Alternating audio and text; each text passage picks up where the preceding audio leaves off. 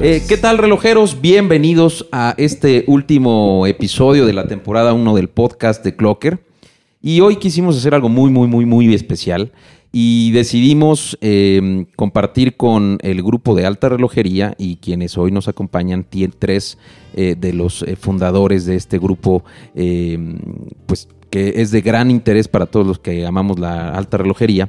Y está conmigo Fernando Orduña, Beto García y Eric Reyes, a quien en un momentito les voy a compartir el micrófono. Eh, y vamos a estar hablando de un tema muy particular. Entonces, adelante Fernando, bienvenido.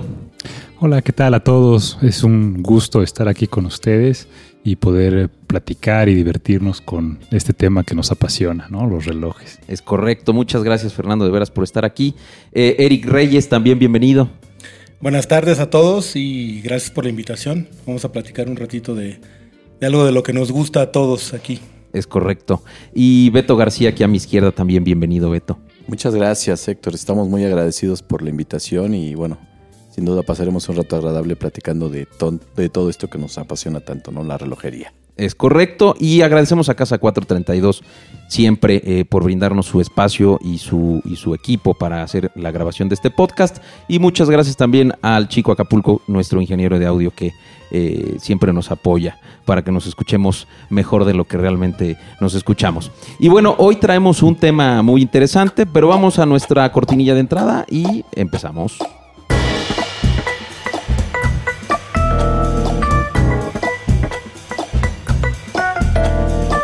Esto es el podcast de Clocker, el espacio donde la persona hace el reloj.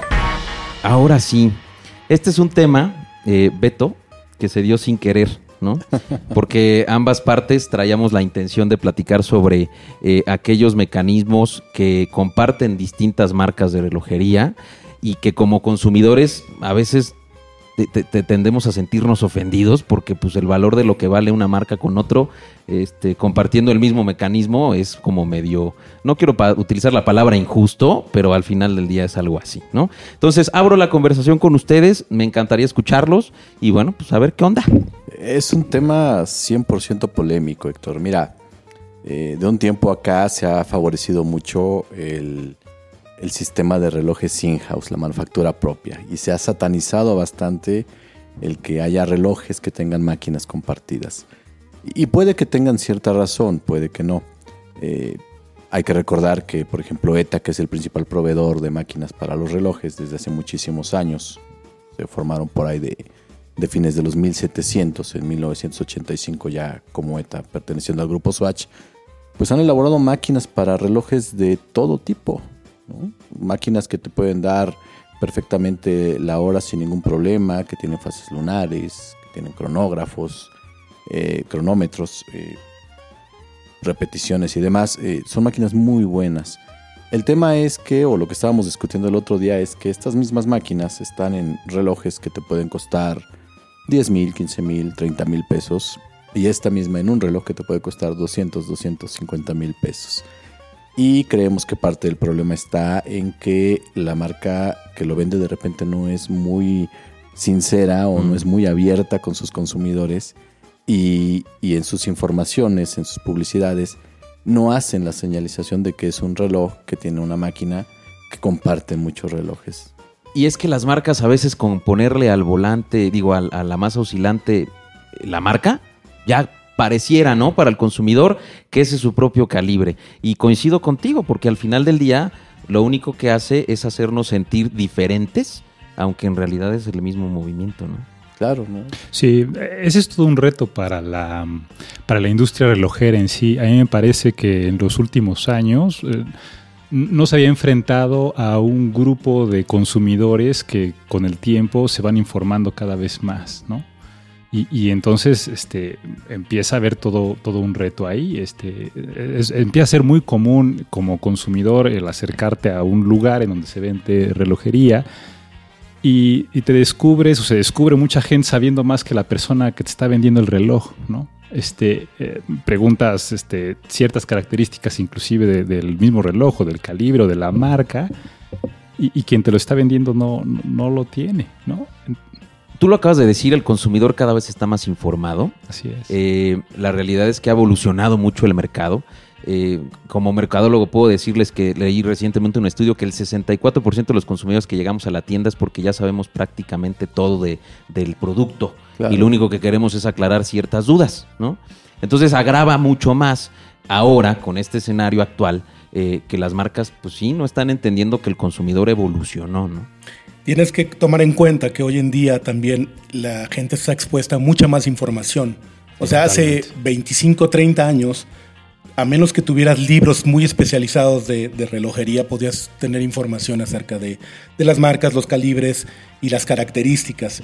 Hoy en día, tú te metes a Google, pones relojes manufactura, relojes con máquina ETA y puedes tener una cantidad de información impresionante. Entonces, eso hace que la gente tenga un poco más de educación y cuando va a una tienda que va buscando cierta, cierto reloj, ya sabe por lo que va. Lo único que, lo único que está haciendo es determinar si lo va a comprar en ese momento o no lo va a comprar en ese momento. Entonces ya tiene la información, sabe muchas veces, como dice Fernando atinadamente, mucho más que los que están vendiendo y entonces eso cambia el paradigma completamente.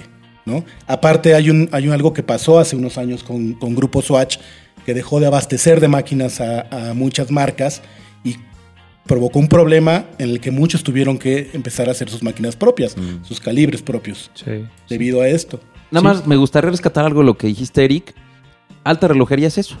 ¿sí? Es un espacio en donde puedes obtener información, cultura, em, para precisamente también tomar decisiones en temas de compra. Entonces, al final, eso hace 20 años, 30 años, 10 años, nada de esto existía. ¿no? Yo creo que cuando comenzaron las redes sociales nadie se imaginaba el alcance que podrían tener, ¿no? Hoy es mucha la información que tenemos. En Alta Relojería México somos casi 5.000 integrantes, de ellos te puedo decir que cerca del 50% sabe demasiado de relojes, pero demasiado es corto, ¿no? Saben muchísimo. Eh, pero hay otros 50 que está en un proceso de, de confusión, yo le quisiera llamar, porque de repente hemos visto en nuestras publicaciones que es real, se sataniza cuando un reloj tiene una máquina, no le quiero llamar genérica porque eso es volver a satanizar, ¿no?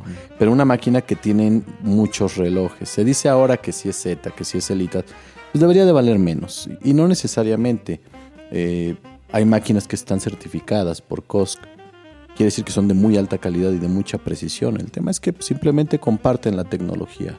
Eh, guardando proporciones es como en los autos, ¿no? las armadoras de carros hacen carros, no hacen llantas. Mm. le compras a Pirelli, le compras a Michelin y, la pones. Pues es exactamente lo mismo que hicieron los relojeros. Los relojeros empezaron a trabajar en diseños, en materiales especiales. ¿Y para qué le pierdo tiempo buscando una máquina que me funcione? Entonces ya hay quien la tiene, se la compro, la monto en mi máquina, la personalizo y vámonos. Pero ustedes qué opinan de eso?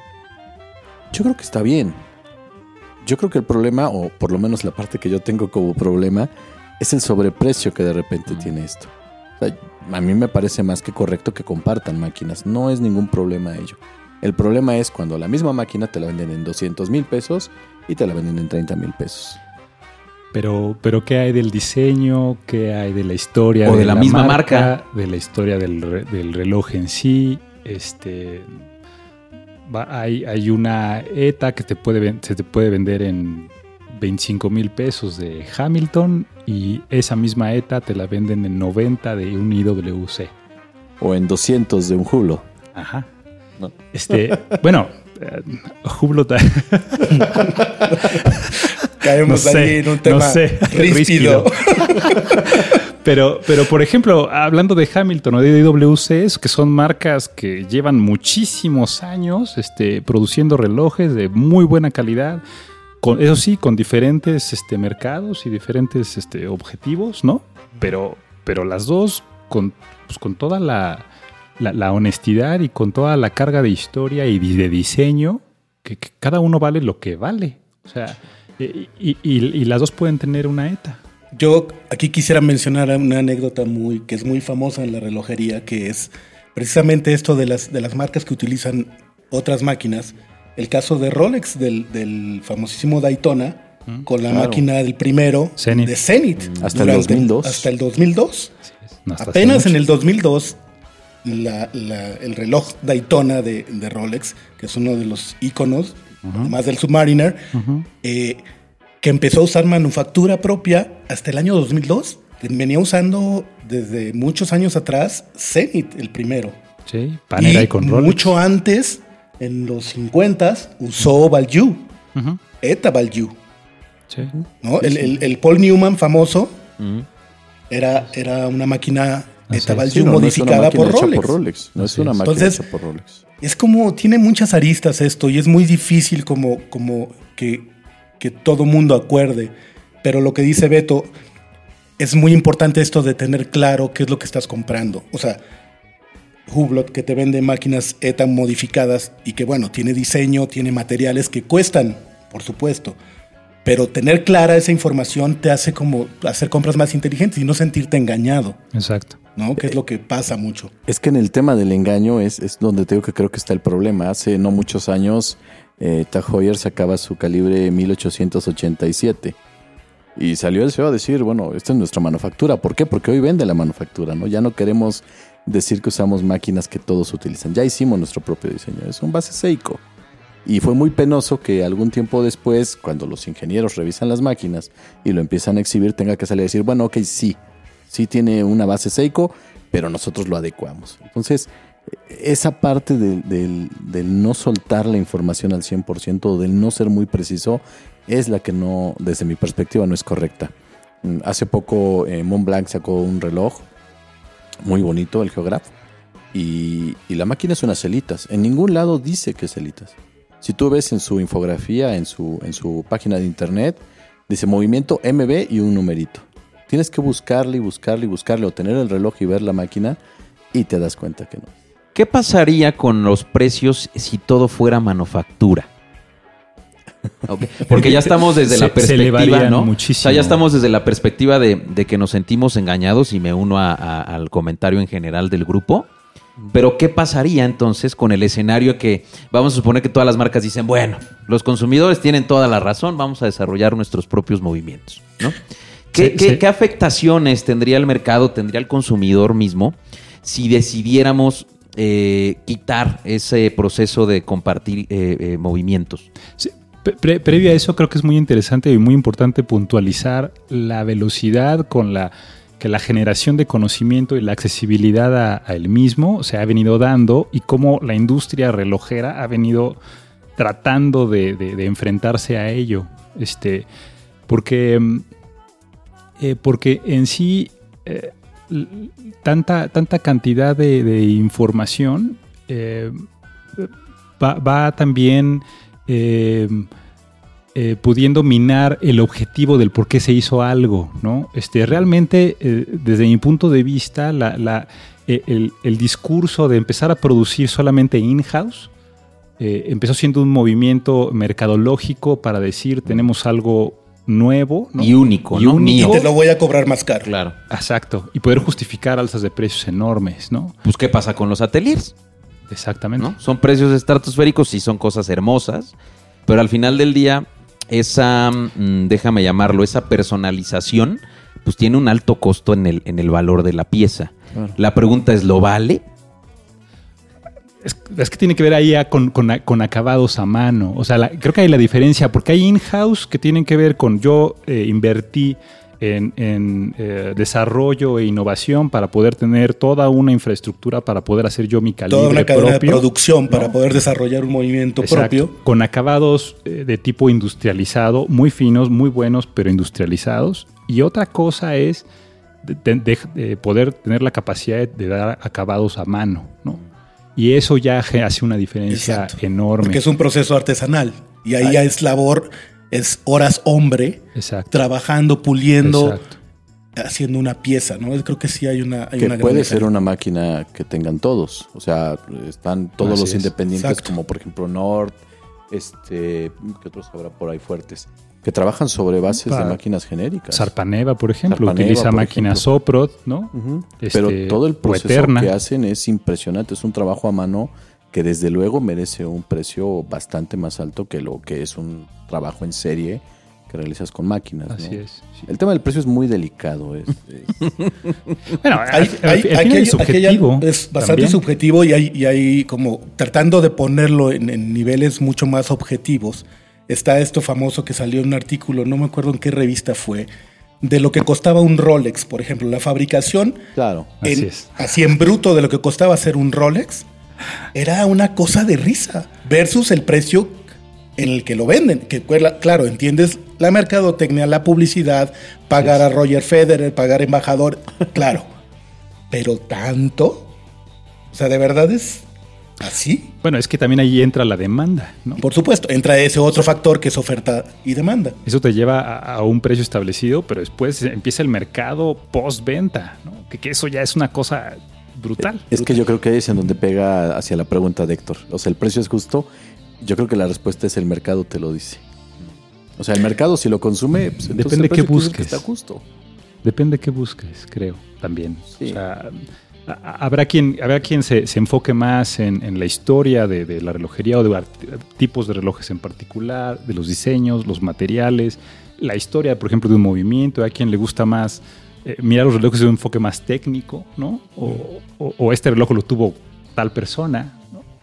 Eh, eso creo que también este, hace que, sea muy amplio y muy, subjetivo, muy subjetivo. Pero fíjense hasta dónde empezamos a llegar, ¿no? Porque empezábamos a platicar sobre este proceso en el que no entendemos por qué no son totalmente transparentes las marcas. Pero ahorita ya estamos en un escenario en donde, eh, bueno, Perdonamos un poquito eso, ¿no? Porque el diseño, porque el tipo, porque quien lo utiliza, porque la marca, porque los materiales. Entonces, realmente, ¿en qué punto medio deberíamos de colocarnos eh, con este tema de es justo, es necesario, es válido que una marca o distintas marcas compartan movimientos? Híjole. Mira, te voy a platicar algo que pasa mucho en, el grupo, en Facebook, en Alta Relojería México. De repente hubo un tiempo en el que aparecían Rolex, ¿no? Un Submariner a precios súper caros y, un compañero decía, es que no, porque está demasiado caro, ese no es su valor. Y decíamos, es el precio, o sea, si lo pagan, eso es lo que vale. Ese es su precio. Si no lo pagan, entonces ese no es su valor. Pero es muy difícil determinar. Yo creo que, que la gente al final del día tiene la libertad de elegir en qué se va a gastar su dinero. Pero yo creo que para que tenga esa decisión debe de tener acceso a toda la información. Yo creo que esa es la diferencia. Yo no creo que sea un tema del precio, yo creo que es un tema de información. Si a mí me dice eh, la casa relojera que quieras para ya no quemar a, a No pasa nada. si, tú, si que me digas. No te los vas a encontrar en el CIAR, ¿eh? Sí, me, ya me van a dejar entrar al CIAR. Ah, usted es Jesús. si, si, si tú me dices, oye, este reloj tiene estos componentes, esta es la investigación que se desarrolló para tenerlo, esta es la historia que tiene y por lo tanto vale tanto, yo ya sabré si lo compro o no. Pero está la transparencia en la información. Creo que ese es el principal problema que, vemos. Ya cada quien sabrá si lo paga o no lo paga, ¿no? Pero afectaría mucho el mercado, ¿eh? es mi percepción personal. Yo creo que sí, yo creo que sí y eso nunca lo van a hacer. ¿Qué queda? Informarte. Sí. Por eso es importante que haya información, que haya podcast, que haya que se hable de estas cosas, para que la gente se informe y tenga sean compras más inteligentes. Por eso empezamos una página de internet donde además de, que hubiera relaciones de compra-venta, también desarrollar información para que la gente acceda a esa información y, tenga más con pleno conocimiento de causa claro. una decisión. Sí, tomar una decisión. un diálogo, ¿no? Por lo menos. Sí. Por lo menos, ¿no? Entonces, yo creo que si la gente eh, empieza a entender lo que compra, y eso afecta de alguna forma al volumen de ventas de las casas relojeras, estas pueden tomar acciones al, respecto, ¿sabes? O sea, yo me imagino que, si de repente se empiezan a dejar de vender ciertas marcas porque el mercado está enterado, esa marca va a tener que hacer algo al respecto. Claro, va a tener que evolucionar. Va a tener que evolucionar. Si no sucede así, pues entonces seguirán vendiendo como venden hasta hoy y, y el tema es que después en un mercado secundario con gente que está eh, bien empapada de esto, pues difícilmente le va a interesar este tipo de, relojes, ¿no? Sí, y al final del día, eh, platicabas hace unos minutitos que la decisión cada quien la tiene, ¿no? Eh, el, punto de estar informados nos permite hacer una compra inteligente Eh, el precio entendemos que es un precio que depende de muchos factores, depende de la demanda, depende, eh, de, y vuelvo al tema de quién lo usó, de por qué, del significado. Platicábamos al principio de, antes de, empezar a comenzar a grabar, sobre el Omega y el, reloj del 50 aniversario, ¿no? Y, lo que representa este reloj, etcétera, que son hitos que te hacen que el, que el reloj, a lo mejor habrá gente que dice, güey, está baratísimo este pinche reloj, ¿no? O sea, 183 mil pesos muy asequible por lo que representa, ¿no? Y habrá otros que digan, no, hombre, está carísimo, ¿no? Entonces eso va a depender. Pero al final del día, y la pregunta inicial es, eh, ¿qué deberían de hacer las marcas? Informar. ¿Cómo deberían de informar las marcas eso? Porque estamos entendiendo que el mercado no entiende y no comprende del tema en su mayoría. Es la realidad. O sea, hay muy poca gente informada, por más que tenga una colección de 50 relojes, ¿sí? Hay gente que realmente no está informada y no le interesa, ¿no? ¿Cómo, cómo creemos que las marcas deberían de, acercar esa información, ¿sí? Para que entonces nuestra compra sea más inteligente, yendo a este, este mundo utópico en el que no van a caer las ventas. Pues, acercándose a los consumidores, este, creo que particularmente aquí eh, hay, una especie de, distancia mítica este, entre la marca allá en el Olimpo y, los consumidores. Y, yo creo que eso le hace daño. O sea, eh, está muy atravesado el, tema de lo que para nosotros pudiera significar el lujo. Perdón, Fer. Y con un intermediario que no sabe de relojería. Así es. es que no, Está el que los hace, el que los compra y un intermediario que lo que quiere es vender. es una este, distancia. Es que no había llegado, Beto, pero Platicábamos de eso también, ¿no? Que, las marcas aquí en México a veces son muy difíciles, muy difíciles. Llegas a sus matrices, no, hombre, te abren las puertas así de quién eres, Juan Pedro. Pásale, pásale, no sé quién seas, pero bienvenido, ¿no? Entonces eso también es totalmente cierto. El intermediario lo hace todavía más complicado y pone a las marcas, bueno, así, es. son lejísimas, man. tú no las vas a alcanzar nunca porque o no tienes la lana o, no tienes el conocimiento o no tienes, ¿no? Eh, y creo que también en México estos espacios que tenemos para conversar eh, acercan. Si la marca no le importa, no nos importa. Platicamos Pero entre, nosotros, sí, es un punto muy importante porque eso suma para las marcas, aunque ellas no los vean. ¿eh? Y sabes qué, yo creo que las marcas ya lo están entendiendo en México. Ya son más los lugares en los que el, relojero, la casa productora, está eliminando el intermediario y está buscando hacer eventos para acercar al consumidor final. Eh, el CIAR ha sido un éxito y va a seguir siendo un éxito por muchos años. Y es increíble ver cómo son los CEOs los que vienen a, al CIAR. No mandan vendedores, son los que hacen los relojes los que vienen. Porque justamente yo creo que ellos sí están entendiendo la importancia del contacto con el cliente final. Creo que las, las, las relojerías eh, en México deberían de empezar a promover este tipo de, acercamiento. ¿Sabes qué? Sí y no. Porque para ir al cierre necesitas invitación. Claro. ¿No? O sea, al final no quitamos esta lejana distancia de decir, oye, y en Basel sucede lo mismo. O sea, compras tu boleto de 78 francos suizos, entras, hola, vengo a ver los relojes. ¿Tienes cita? No, pues es que vengo porque pagué mi entrada. Uy, no puede pasar, ¿no? Entonces es como de, a ver, güey, o sea, estás, si hazlo, hazlo completo, hazlo bien. Los que tenemos el privilegio, y lo digo con, todo respeto para los que no pueden ir, entrar al CIAR es maravilloso. Pero que hay de todos aquellos que no pueden entrar porque no tienen los contactos, los medios, el interés suficiente para ir este, y que obtengan una invitación. Pero bueno, son pequeñas luces que nos dan indicios de que las marcas están pensando diferente. Pero, pero volviendo a la pregunta inicial, ¿qué deberían de hacer? La primer, el primer comentario que, hacías era que estén informados eh, a través de, hacerlo de manera directa al, cliente, al consumidor. ¿Qué otra cosa, no? O sea, ¿qué, qué otra cosa podrían este, hacer las marcas?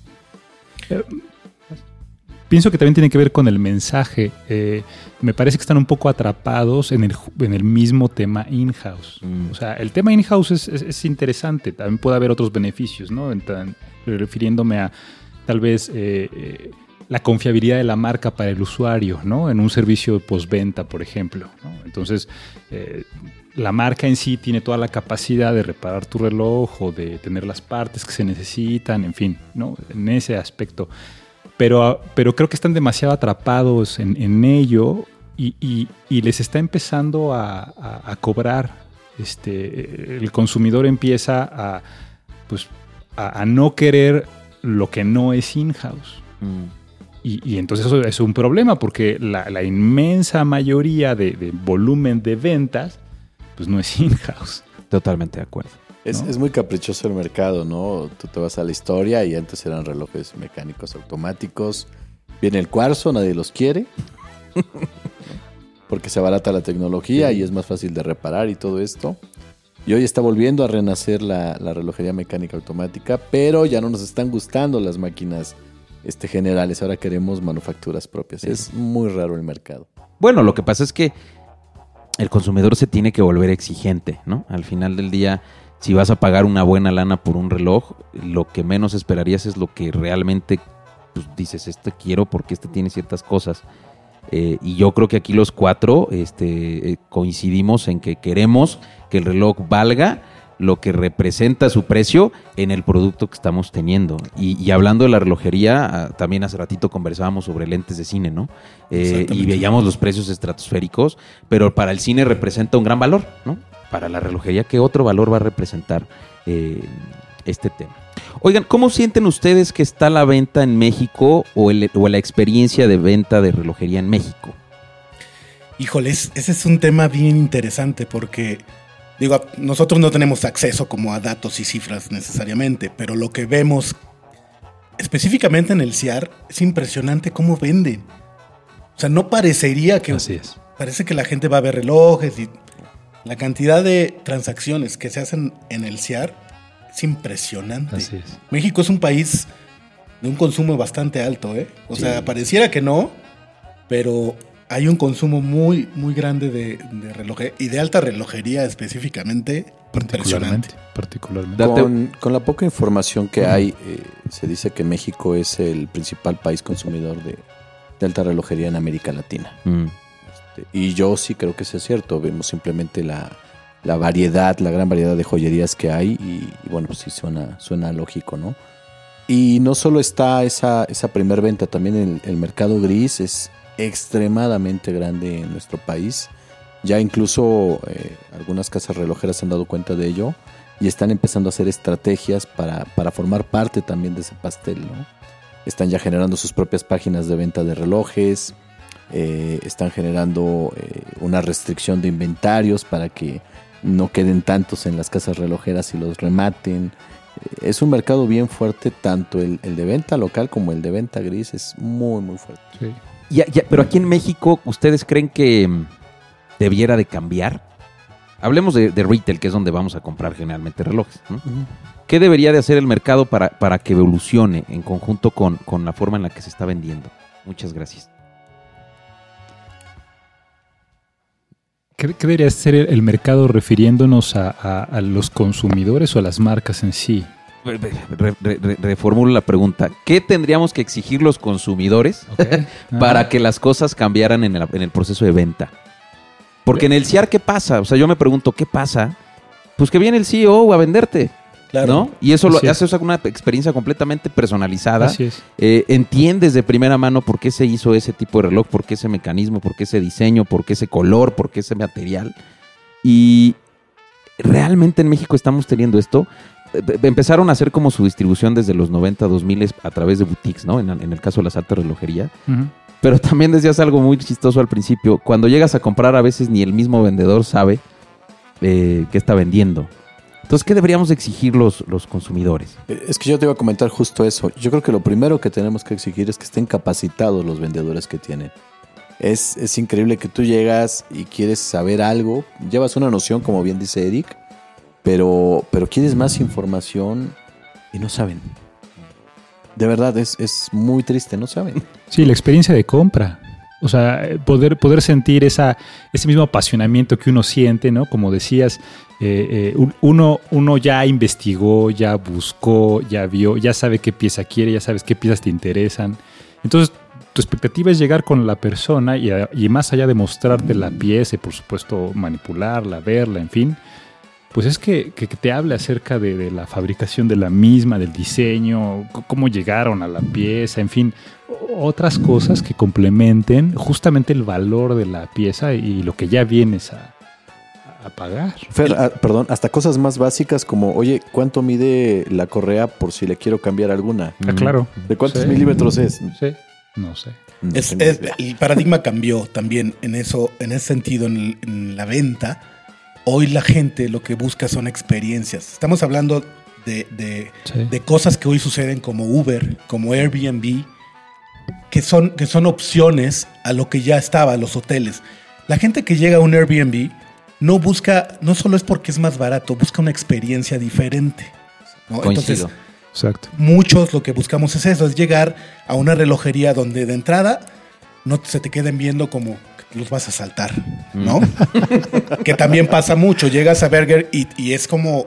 Bueno, pero también es consecuencia de, lo que estamos viviendo en el país. Por supuesto, por supuesto. Es complicado que te tengan la tienda abierta. No, por supuesto, no, pero impone. Entonces llegar y y, conversar con alguien que le apasione y que te diga, mira, este reloj viene de aquí, se hizo por esto, los, los, materiales, etcétera. O sea, que te haga una experiencia agradable y que vas a comprar finalmente. O sea, y, y, su labor de venta, que es obvio que la tienen que hacer, ¿no? Pero no puedes con alguien que no sabe, no tiene idea de lo que está vendiendo y que lejos de tener idea, ni siquiera está ahí por gusto o porque le apasione. Es porque, pues, eh, fue lo que me fue lo que conseguí. ¿Matará las ganas de comprar eso? No. No, y bueno, Depende. ¿Tú crees que sí? Depende. Ah, para, para, algunas personas, eh, probablemente, sí. Para, otros, por supuesto que no. Otros van por el, por el reloj, ya lo saben. Eh, tú no, gracias. Y claro, le dices, a ver, nada más muéstramelo. Lo, lo con valoras. Tu límpialo. Y Sobre todo la persona más informada. Pero seguramente hay muchos que no están tan informados que, que, que hubieran tenido la oportunidad de poder captar al cliente y no lo hicieron. Eh, también, también depende, por supuesto, de, las, las, dos grandes diferencias en torno a lo que puede ofrecer eh, una, marcas de relojería independiente, por ejemplo, o marcas eh, que pertenecen a consorcios mucho más grandes, ¿no? O sea, puede, pues, claro, puede venir el CEO de ¿En Sí, pues de, de ¿no? O, viene Viver a promocionar a Zenith y Hublot y Tag, ¿no?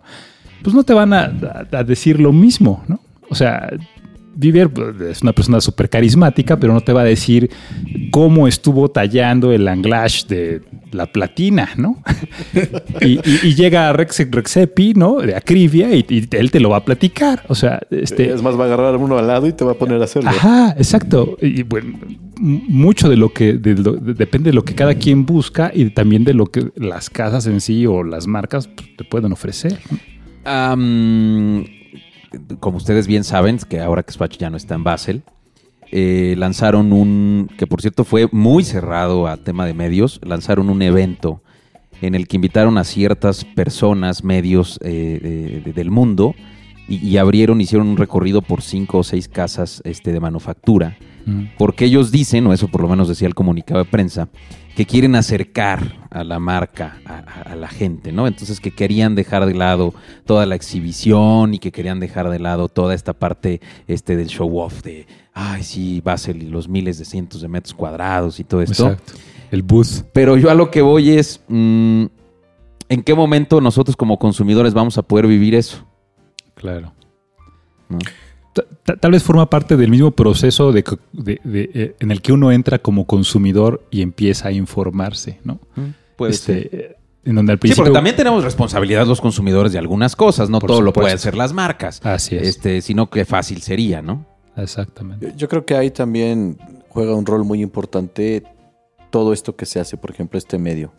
Eh, el acceso es para pocos, pero si se compila bien la información y después es generoso compartiéndola, ayudas mucho, ¿no? Te platicábamos que en Alta Relojería México somos casi 5 mil personas.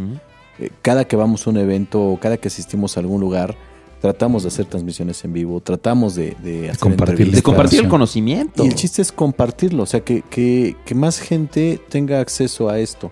Porque tienes mucha razón, si hacen un evento precioso, ya, ya aparte y todo, pero sigue siendo exclusivo, ¿no? Pero ahí es en donde entra la importancia de, los medios, de la prensa especializada. Y la difusión. La difusión. Nosotros evidentemente somos aficionados, muy apasionados, pero aficionados al final. Pero ese es nuestro granito de arena, ¿no? Aquí está la información, tratamos de compartirla para que cada vez más gente esté informada y pueda tomar mejores decisiones o que las tome con conocimiento de y que y que aprecies la relojería. Claro. O sea, es, es también generar este, este aprecio por, por los movimientos mecánicos, por el movimiento automático el cuarzo pues industrial tiene lo suyo y es muy práctico. Y tiene su mercado. El Apple Watch es muy práctico, sí. Pero que aprecies esto que está hecho que de un material inanimado de repente empieza que cobre vida, que cobre vida y empieza a moverse y empieza a dar el tiempo, ¿no? O sea, sí, sí, sí, es increíble. Y, y, del oficio del relojero. Este que me parece que en este mundo hay una separación muy importante. O sea, suena totalmente ilógico, pero, pero yo así lo he sentido. O sea, entre todo este mundo de lujo, de lo que puede ofrecerse, ¿no? Este, en las marcas de la relojería, yo veo distantes a los relojeros. Los relojeros yo no los veo en ese mundo. O sea, los relojeros están en otro lado. Y, es un oficio que, pues, obviamente va de la mano y va acompañado de toda esta magia de, poder darle vida al instrumento, ¿no? Yo te, yo te lo, voy a poner así. Yo creo que no es un oficio, es una gran profesión. Sí. Eh, no todos, o no todos, evidentemente dominan todo el tema eh, técnico y matemático que implica un mecanismo. Em, pero esa lejanía y nosotros que nos dedicamos un poco al servicio postventa, bueno, mucho, eh, entendemos que el, el que verdaderamente le da el valor a la pieza es el que le metió horas mano, aunque sea para ponerle las manecillas, ¿eh? Pero al final el reloj tiene una, es una representación completamente de que alguien detrás tuvo que hacerle con la varita mágica clic, ¿sí? Eh, y ese valor también tiene mucho que ver. Decías, eh, o no, no recuerdo quién decía, que talles a mano las piezas, ¿no? Y el terminado, y eso tiene un valor. y coincido completamente contigo, cómo ha alejado la marca al relojero, ¿sí? Eh, cuando debería ser completa y absolutamente al revés. Debería de ser completamente al revés. Deberían de en las exposiciones tener a los relojeros este, haciendo demostraciones, porque el experto no es Bieber. el experto es. el relojero que está ahí haciendo el servicio postventa, armando el reloj, entendiendo todo el concepto técnico que esto representa y nunca están. En, en, Basel el único, y bueno, en, en, este, en LSIHH las únicas dos o tres marcas que lo hacen es Breguet, es eh, Zenit no tiene, Breguet, Patek Philippe y no recuerdo la otra marca. En México, en el último CIAR. Sí, había un poquito más un relojero de, en AP.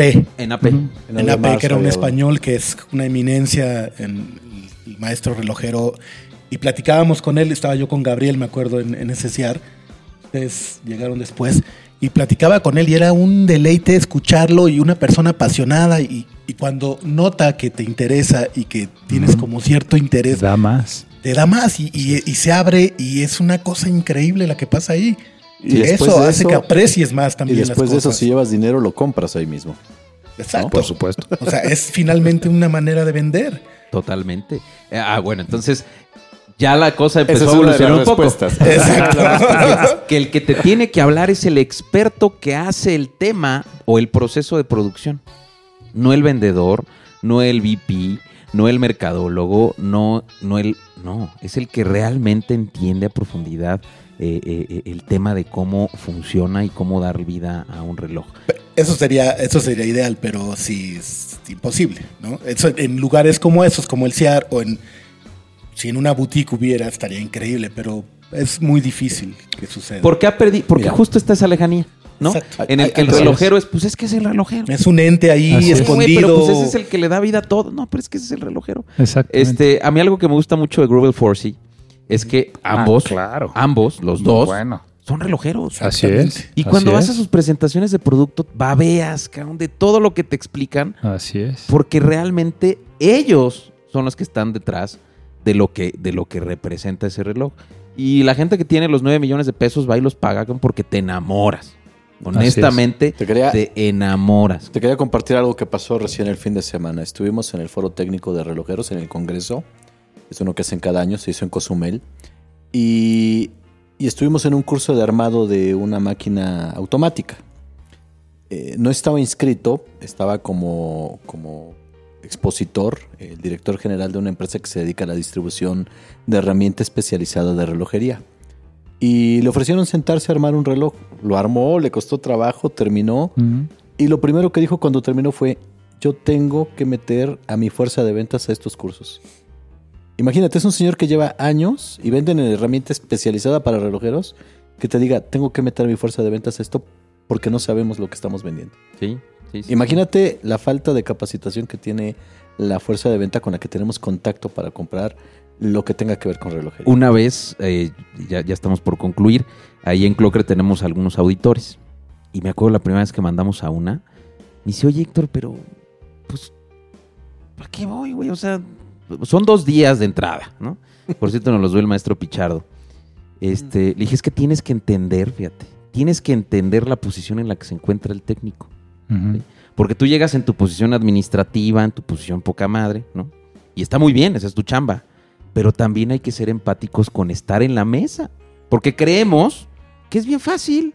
Que es papísima. No, pues es que ellos son relojeros, ellos van a estar en ching. Sí, cuate, pero tienes que tener toda la concentración, la paciencia, la, paciencia. la vista, la habilidad. La habilidad el pulso. Tu, motricidad fina. ¿no?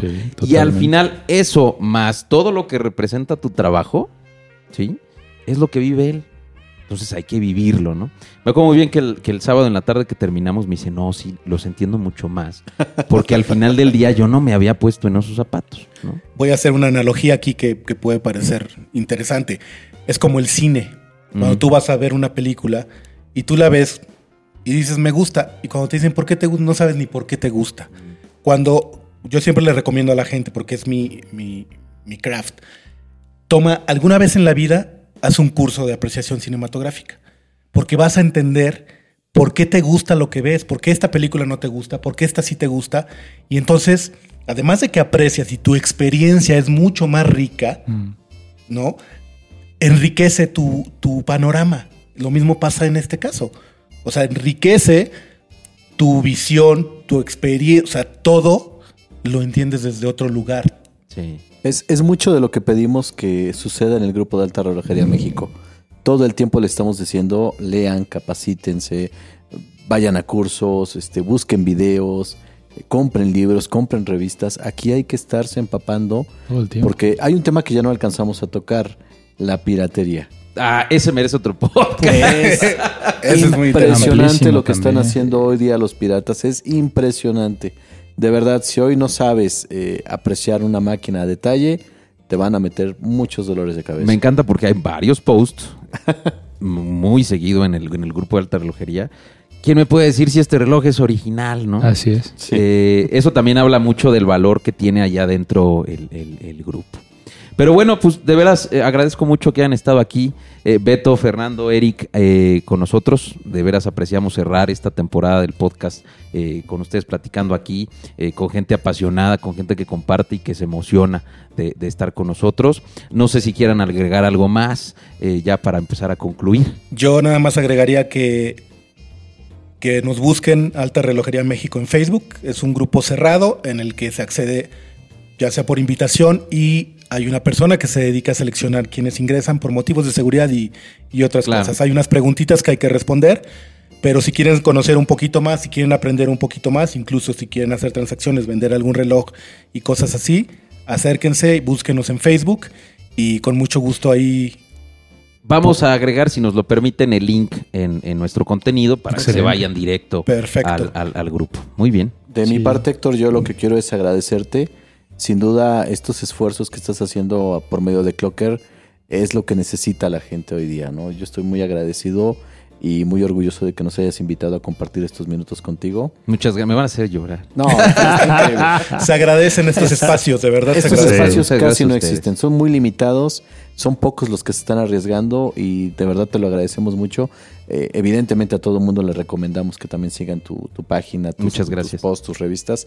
Están haciendo lo increíble y te agradecemos el que nos invites a formar parte de ello. Muchas gracias. Es el principio de muchas cosas que van a hacer juntos, van a ver. Por supuesto. Pero algo que quieras compartir. Igualmente agradecerte y también eh, pues ver lo maravilloso que, que, que la relojería nos da, ¿no? Que que además de poder tener un tema en el cual haya muchas maneras de apreciarlo y muchos ángulos de disfrutarlo, este, genera relaciones. O sea, genera, genera relaciones. Es increíble cómo gente de tan distintos lugares, este, profesiones, intereses, este, terminamos haciendo muy, muy buenos amigos, entrañables a través de esto. ninguno de nosotros somos relojeros. es, importante decir eso, sí, nos dedicamos a cosas completamente diferentes y lo que nos une es, este, es esta, pasión, por, la, pasión. Así es. Relojeros, les agradecemos mucho que nos hayan escuchado. Eh, nosotros estamos en nuestras redes, en YouTube como Clocker MX, Facebook como Clocker MX e Instagram como Clocker MX. De veras apreciamos mucho que estén con nosotros y nos vemos en, el, en la segunda temporada, en el episodio 1, eh, en el podcast de Clocker. De veras les agradezco mucho y que tengan una excelente noche. Hasta luego, gracias. Hasta luego, gracias.